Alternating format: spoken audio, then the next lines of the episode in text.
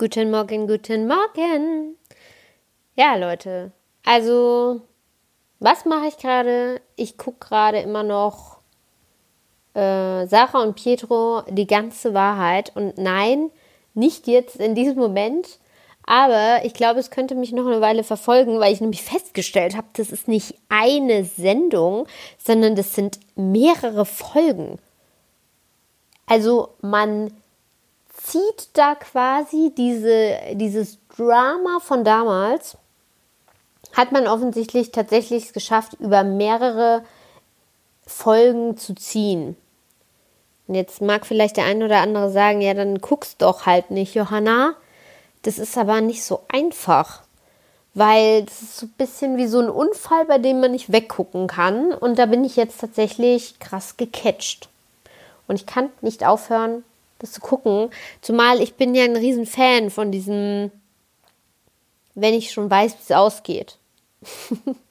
also ich weiß ja, wie die ganze Story ausgeht und eigentlich kenne ich auch die Hintergründe so mehr oder weniger. Man schnappt ja so einiges auf und das macht es natürlich so als, als, zu einem der unspannendsten TV-Formate, die es überhaupt gibt. Und die unspannendsten TV-Formate der Welt, das sind ungefähr von der, vom Spannungsgrad ja genau die TV-Formate, die für mich genau richtig sind. Aber äh, die Frage ist natürlich, will ich tatsächlich jetzt noch hier eine Podcast-Folge äh, dem Thema Sarah und Pietro Lombardi widmen? Ich glaube eigentlich nicht. Eigentlich wollte ich viel mehr darüber reden, fällt mir gerade ein, ähm, wie krass das alles ist. Und ja, ich führe noch ein bisschen deutlicher aus. Also wie krass das ist. Und zwar, ich habe wirklich, also die unterschiedlichsten Stories gehört, wie Leute in diese Corona-Zeit reingegangen sind, beziehungsweise in welcher Phase ihres Lebens die sich gerade befinden. Und es ist unfassbar, wie unterschiedlich, vielschichtig und unterschiedlich schwierig das Ganze auch ist. Also überlegt mal von Leuten, die sich, die, die selbstständig sind, sei es als Freelancer oder Leute, die gerade tatsächlich einen Laden erst eröffnet haben und diese Selbstständigkeit jetzt haben, mitten in der Corona-Zeit, bis hin zu Leuten, die zum Beispiel in WGs wohnen und sich krass auf den Sack gehen, dann gibt es Leute, die, die in WGs wohnen und super krass aufblühen, weil sie vorher gar nicht so intensiv mit ihren Mitbewohnern zu tun hatten und jetzt so richtige Familienbanden entstanden sind. Dann gibt es Leute, äh, die sich dauernd mit ihrem Partner streiten, weil die natürlich auch ein bisschen dicht an dicht aufeinander hocken. Dann gibt es wiederum Leute, die krass mit ihrem Partner aufblühen und merken, oh, sie lieben zum Beispiel dieses häusliche Feeling und waren die ganze Zeit eigentlich unterwegs und freuen sich voll, dass sie jetzt mal so mehr Zweisamkeit haben. Dann gibt es wiederum die Kandidaten, die gerade so mitten in der Trennung stecken und jetzt mehr oder weniger äh, gezwungenermaßen aufeinander hocken oder die sich kurz vor Corona getrennt haben und jetzt mitten in diesem Trennungsschmerz komplett alleine da sitzen.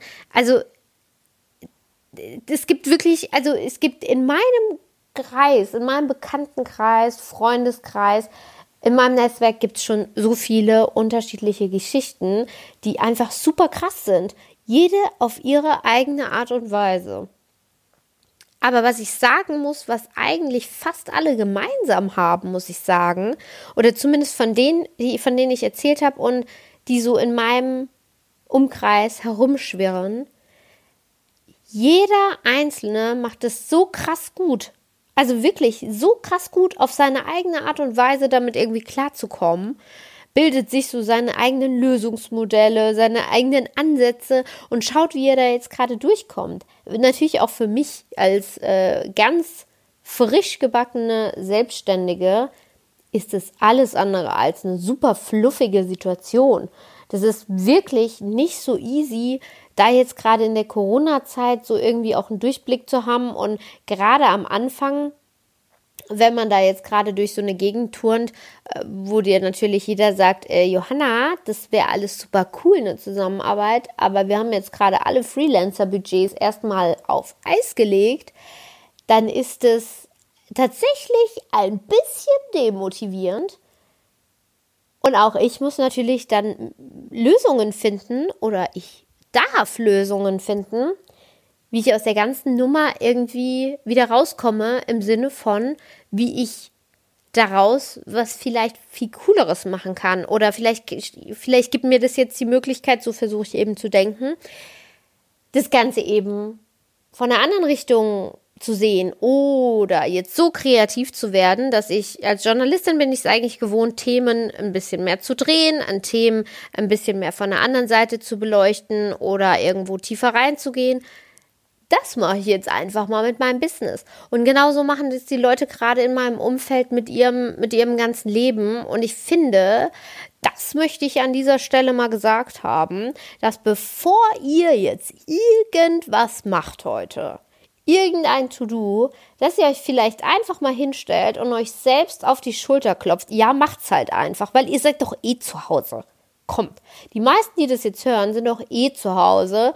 Da könnt ihr euch doch irgendwo in der Ecke, ihr müsst euch ja nicht auf den Balkon stellen. Ihr müsst ja, ihr müsst ja nicht einen auf Johanna machen, sondern stellt euch halt irgendwo hin, wo euch ja keiner sieht. Und dann klopft euch halt mal auf die Schulter, weil das ist echt krass, die ganzen Wochen jetzt schon in dieser Situation zu stecken und das einfach bis zum heutigen Tage auf jeden Fall mal doch echt passabel gemeistert zu haben. Egal in welcher Situation ihr steckt, ich bin mir ganz sicher, dass jeder von euch gewisse Survival-Techniken ähm, geschaffen hat, egal wie klein oder wie groß die sind. Und ich finde das einfach wirklich richtig cool. Also wirklich richtig cool. Das ist schon für mich fast eine ganze Story wert. Also mega. Mega cool ich kann mich da echt nur wiederholen und deswegen möchte ich euch mit diesem krassen Coolness-Faktor und diesem Gefühl des Schulterklopfens, macht es heute ruhig noch ein paar Mal, ähm, in diesen Tag entlassen. Wünsche euch einen wunderschönen, mein Gott, es hätte eigentlich ein Motivation Monday sein sollen, so wie die Stimmung jetzt gerade ist und wie der Inhalt war, aber gut. Am Anfang dieses, dieser Sprachnachricht weiß ich oft nicht, wohin die Sprachnachricht führt und wie sie endet. Deswegen kein Motivation Monday, sondern Motivation Monday. Tuesday, aber muss für heute auch mal lang. Deswegen verabschiede ich mich mit diesen Worten. Entlasse euch in den Dienstag und hoffe, wir hören uns morgen wieder. Ich freue mich. Bis dahin. Ciao.